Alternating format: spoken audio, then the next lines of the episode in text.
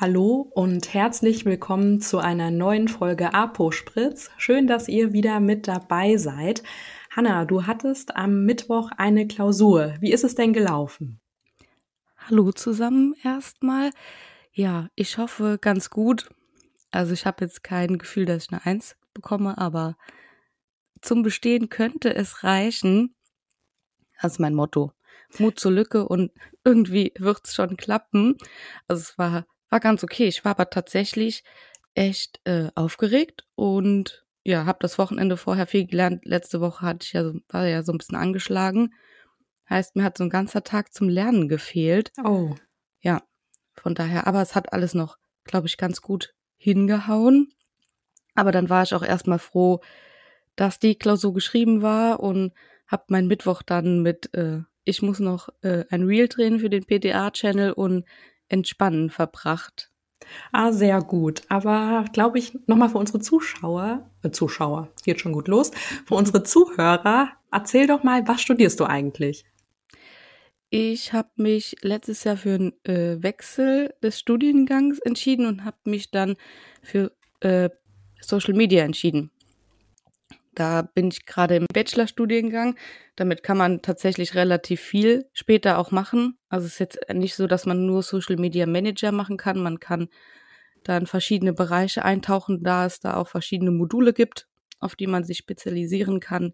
Und das ist schon ziemlich cool. Da hängt auch ziemlich viel hinter. Also es ist jetzt nicht so, dass man da einfach ein bisschen was über verschiedene Plattformen lernt, sondern da kommt dann auch irgendwann Modul BWL.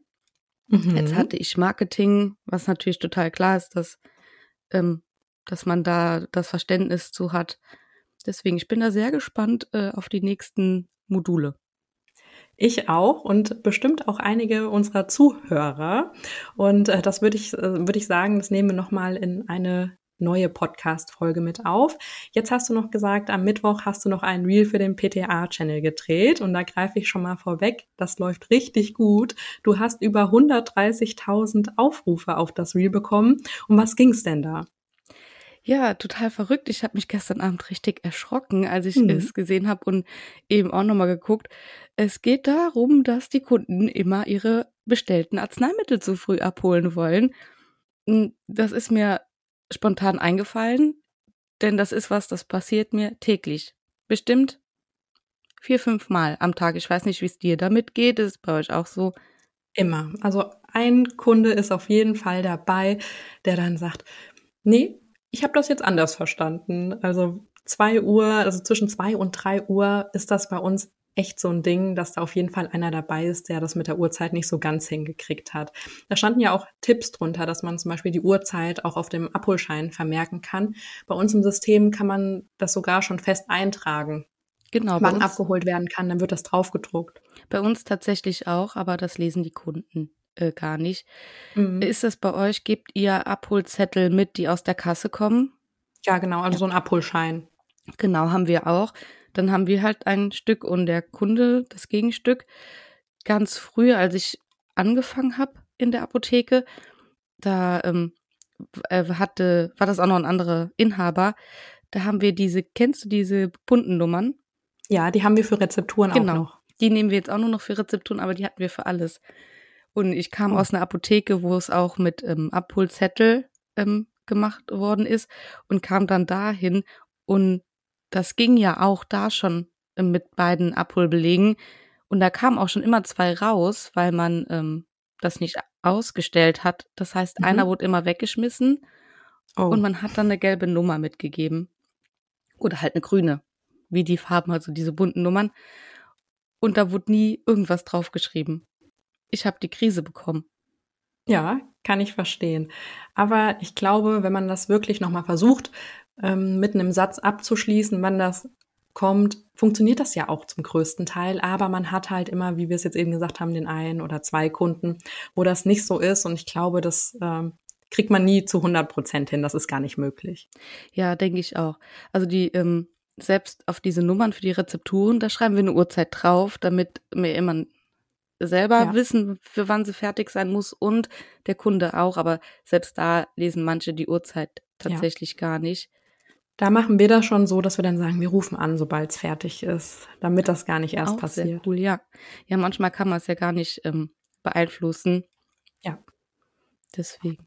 Ja, aber mit dem Draufschreiben finde ich auch einen guten Tipp tatsächlich. Mhm. Ähm, das macht das Ganze nochmal ein bisschen deutlich. Aber wie gesagt, manchen ist das eben auch egal. Das stimmt. Aber ich habe gesehen, ich konnte ähm, da am Mittwoch ja gar nicht dran teilnehmen, weil ich ähm, zur Musikprobe musste. Aber du hast ähm, dich etwas fortgebildet. Ja, ich habe mal an einem Webinar wieder teilgenommen. Ich glaube, das war dieses Jahr das erste. Also da muss ich mal ein bisschen mehr hinterher sein, glaube ich. Der Januar ist schon rum. Ähm, da ging es darum, was sich für uns PTA ab dem 01.01.23 so geändert hat. Also ganz klar ging es da um das PTA-Reformgesetz.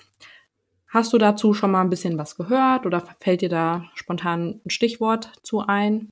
Tatsächlich Reformgesetz. Äh, mein Stichwort wäre mehr Verantwortung. Mhm.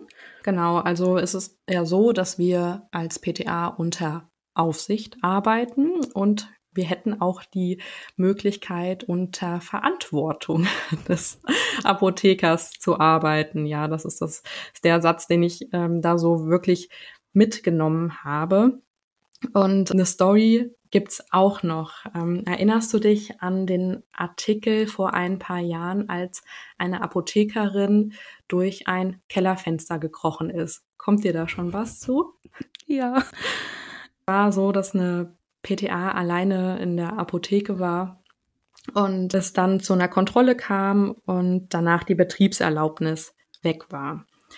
Aber es ist auch so, dass ähm, durch diese Gesetzesänderung sich in dem Punkt nicht viel geändert hat. Es geht ja darum, dass wir unter Aufsicht arbeiten und ähm, unter bestimmten Voraussetzungen auch die Möglichkeit haben, unter der Verantwortung Apothekers zu arbeiten. Um das Ganze jetzt mal abzukürzen, klar sind da viele Punkte und Gesetzestexte, die durchgegangen äh, worden sind, aber das machen wir jetzt hier in dem Podcast nicht.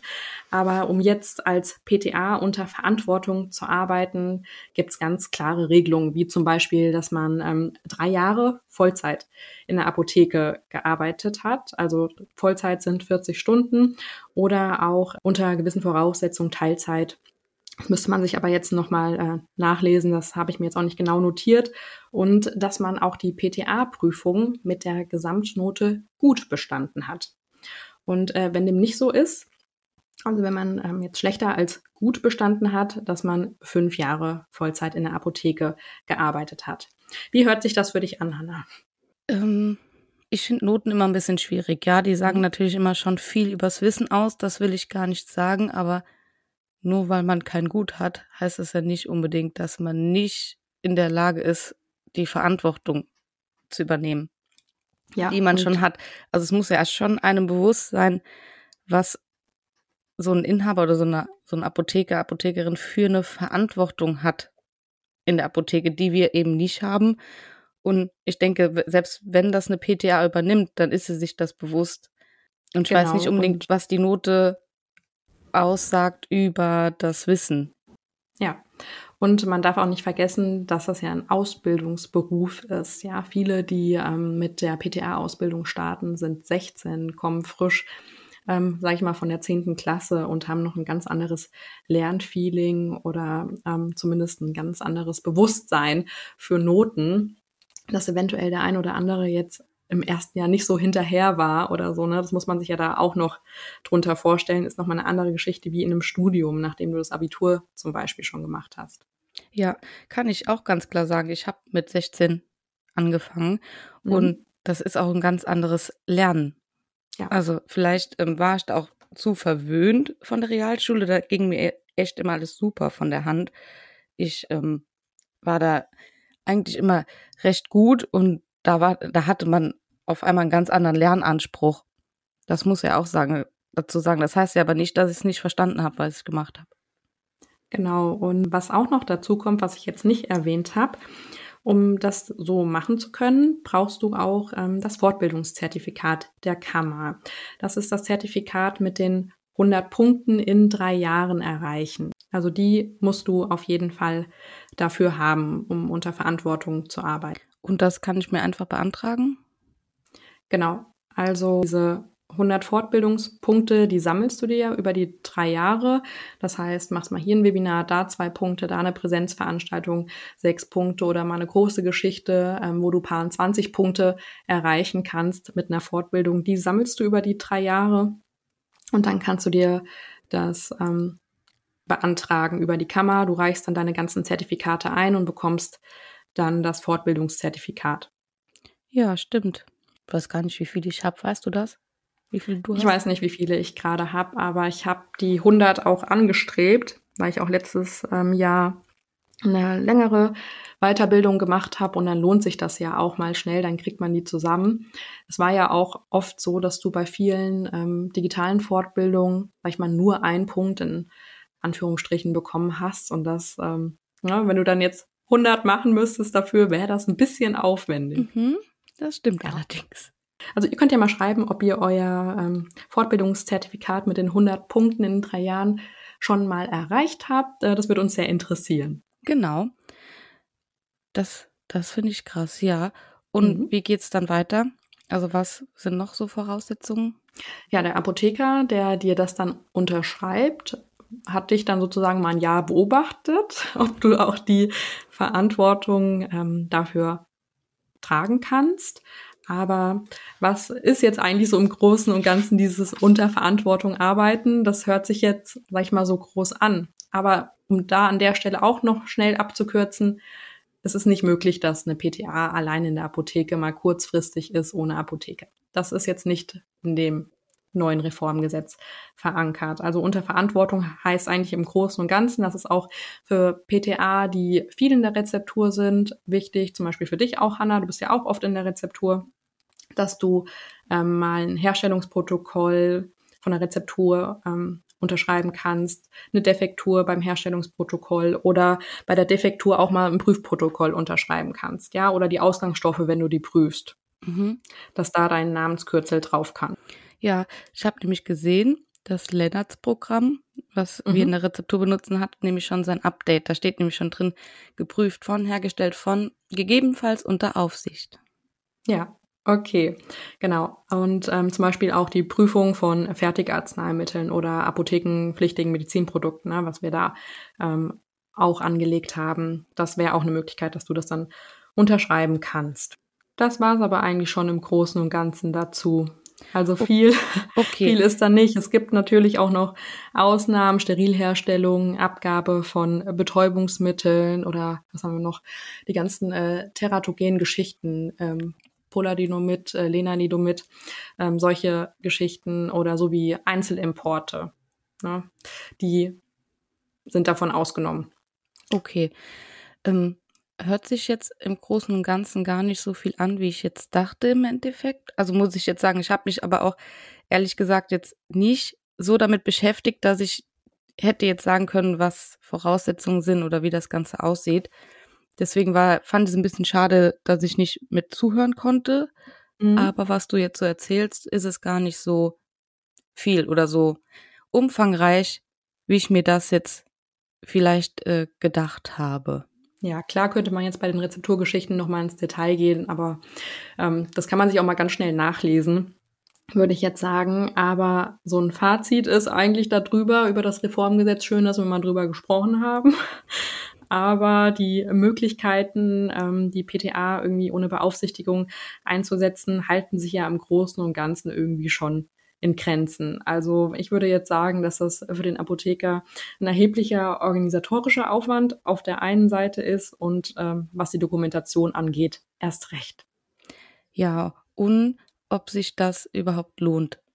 Ja. Für die PTA. Es muss ja, ist ja schön, dass sie dann unter Verantwortung arbeiten darf.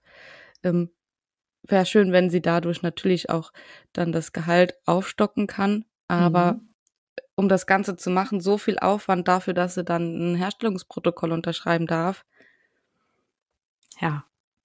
Es hört sich jetzt so mies an, das meine mhm. ich gar nicht, sondern ähm, ich finde es schade. Ja, dass ich weiß, dass eine PTA nicht alleine in der Apotheke stehen kann den ganzen Tag oder sollte, ja. Das ist mir bewusst, dass so ein Studium der Pharmazie ein was ganz anderes ist als die PTA-Ausbildung. Darum geht's mir auch gar nicht, aber ich finde sehr wenig Verantwortung dafür, dass, dass ja, äh, genau. gesagt wurde, dass mehr Verantwortung kommt. Genau, also ich äh, verstehe wirklich, was du sagen willst. Das war nämlich für mich auch so. Also ich habe ähm, mir natürlich das mal angeschaut und ähm, auch das Webinar, aber es war jetzt kein großer Aha-Effekt danach. So von wegen, das äh, muss auf jeden Fall gemacht werden oder ähm, ich finde, das sollten wir jetzt auf jeden Fall unbedingt ganz schnell so umsetzen. Klar ist das auch nur eine eigene Meinung, ja. Also wenn jemand anderes sagt, cool, ich freue mich super darüber, dann ist das natürlich auch klasse. Aber man erhofft sich unter einer Reform irgendwie doch noch mal was ganz anderes. Und klar, für die Ausbildung ähm, ändern sich da auch ein paar Punkte, aber auf die wollen wir jetzt auch nicht eingehen. Könnten wir vielleicht auch mal in einer anderen Folge machen. Aber es ist tatsächlich so, dass ähm, ja, man sich wahrscheinlich was Größeres davon erhofft hat. Aber auf der anderen Seite möchte das ja auch nicht jeder. Ne? Es gibt natürlich auch PTA, die sagen, nö, das ist alles so fein, wie wir das handhaben. Ich möchte das auch gar nicht ändern. Und das passt schon so für mich und ich möchte auch gar nicht mehr Verantwortung, außer es ändert sich was an meinem Gehalt zum Beispiel. Also das ist ja auch total nachvollziehbar, weil ja auch viele gerade wieder sagen, ich bin total gestresst in meinem Beruf oder ähm, PTA sein, das ist gar nicht mehr so, wie das vor 20 Jahren war. Wie ist es denn bei dir, Hanna? Würdest du jetzt jemanden empfehlen, den, also die PTA-Ausbildung zu machen? Ja, also wenn sich mhm. jetzt jemand für Naturwissenschaften interessiert, äh, die Apotheke oder allgemein sich für Arzneimittel interessiert, dann auf jeden Fall. Ich finde, es ist immer noch ein, ein wirklich cooler Beruf. Ich mag den sehr gerne. Ja, es, ich finde schon, dass sich was ändern muss und ich bin mal gespannt, wie sich das in Zukunft entwickelt. Also wie der Beruf wahrgenommen wird oder wie, wie viele Ausbildungen so im Jahr dann stattfinden. Alle solche Sachen finde ich interessant und auch, wie sich die Vorortapotheke entwickelt mit den, mit, mit den PTAs, wie das äh, so läuft, weil ich weiß eben nicht, ob uns, ob der Beruf mit durch das Reformgesetz jetzt irgendwie gestärkt wird. Das glaube ich tatsächlich leider nicht. Der ein oder andere freut sich bestimmt über diese neue Verantwortung, das will ich ihm auch gar nicht absprechen ich habe mir da ein bisschen mehr erhofft, weil ich glaube, es ist mehr Aufwand, das Ganze umzusetzen, als man im Endeffekt davon hat. Und was ich auch noch sagen muss zu dem Reformgesetz, ist mir gerade eingefallen, das bringt einem Inhaber, der vielleicht keine angestellten Apotheke hat, nicht viel. Ja, das stimmt. Also außer dass ihm die Arbeit des Signierens äh, vielleicht abgenommen wird. Ja, aber trotzdem, wenn du jetzt nochmal gerade signieren sagst, muss in der Apotheke, das darf man nicht vergessen, eine Abzeichnungsbefugnis für die äh, PTA so oder so vorliegen. Ja. ja. Aber wenn ihr dazu mehr wissen wollt, gibt's tolle Artikel oder auch ähm, unterschiedliche Webinare, Fortbildungen dazu, dass man sich das im Detail nochmal anguckt. Das waren jetzt nur diese einzelnen Impulse, die wir da nochmal geben wollten oder was wir uns jetzt speziell gemerkt haben, was sich so ändert. Das ist natürlich nochmal ein größerer Umfang. Genau. Also da sollte sich ja auch jeder selbst sein Bild von machen und auch seine Meinung dazu. Das sind ja alles nur Meinungen, die wir jetzt vertreten. Das ist ja nicht richtig oder auch nicht falsch, sondern einfach die Ansichtssache. Aber wenn wir jetzt so ähm, nochmal über die Zukunft nachdenken, die Zukunft äh, des PTA-Berufs, da haben wir ähm, was vor. Und zwar ab nächstem Monat wird ein hoffentlich regelmäßiges Format ähm, im Podcast äh, sein. Und zwar wollen wir jeden Monat einen Gast haben. Und im nächsten Monat soll es schon um ähm, das Thema die äh, Zukunft des PTA-Berufs gehen. Und da haben wir uns einen tollen Gast eingeladen, den wir dazu gerne interviewen würden. Ja, da freue ich mich auch schon sehr drauf. Ich glaube, das wird ein richtig cooles Format werden. Und ich hoffe, wir schaffen das, dass wir jeden Monat einen Gast bei uns in der Podcast-Folge haben und zu unterschiedlichen Themen sprechen. Also das kann eine richtig coole Geschichte werden. Und wir freuen uns, wenn ihr da auf jeden Fall dabei seid. Schreibt uns doch auch gerne mal spontan wen ihr euch so als Gast bei uns im Podcast vorstellen könnt oder welche Themen auf jeden Fall in so einer Folge besprochen werden sollen. Oder vielleicht habt ihr auch schon ein paar Impulse zur PTA der Zukunft, dann schreibt uns das auch gerne ähm, auf unserem Instagram-Kanal Apospritz. Dann hören wir uns beim nächsten Mal wieder.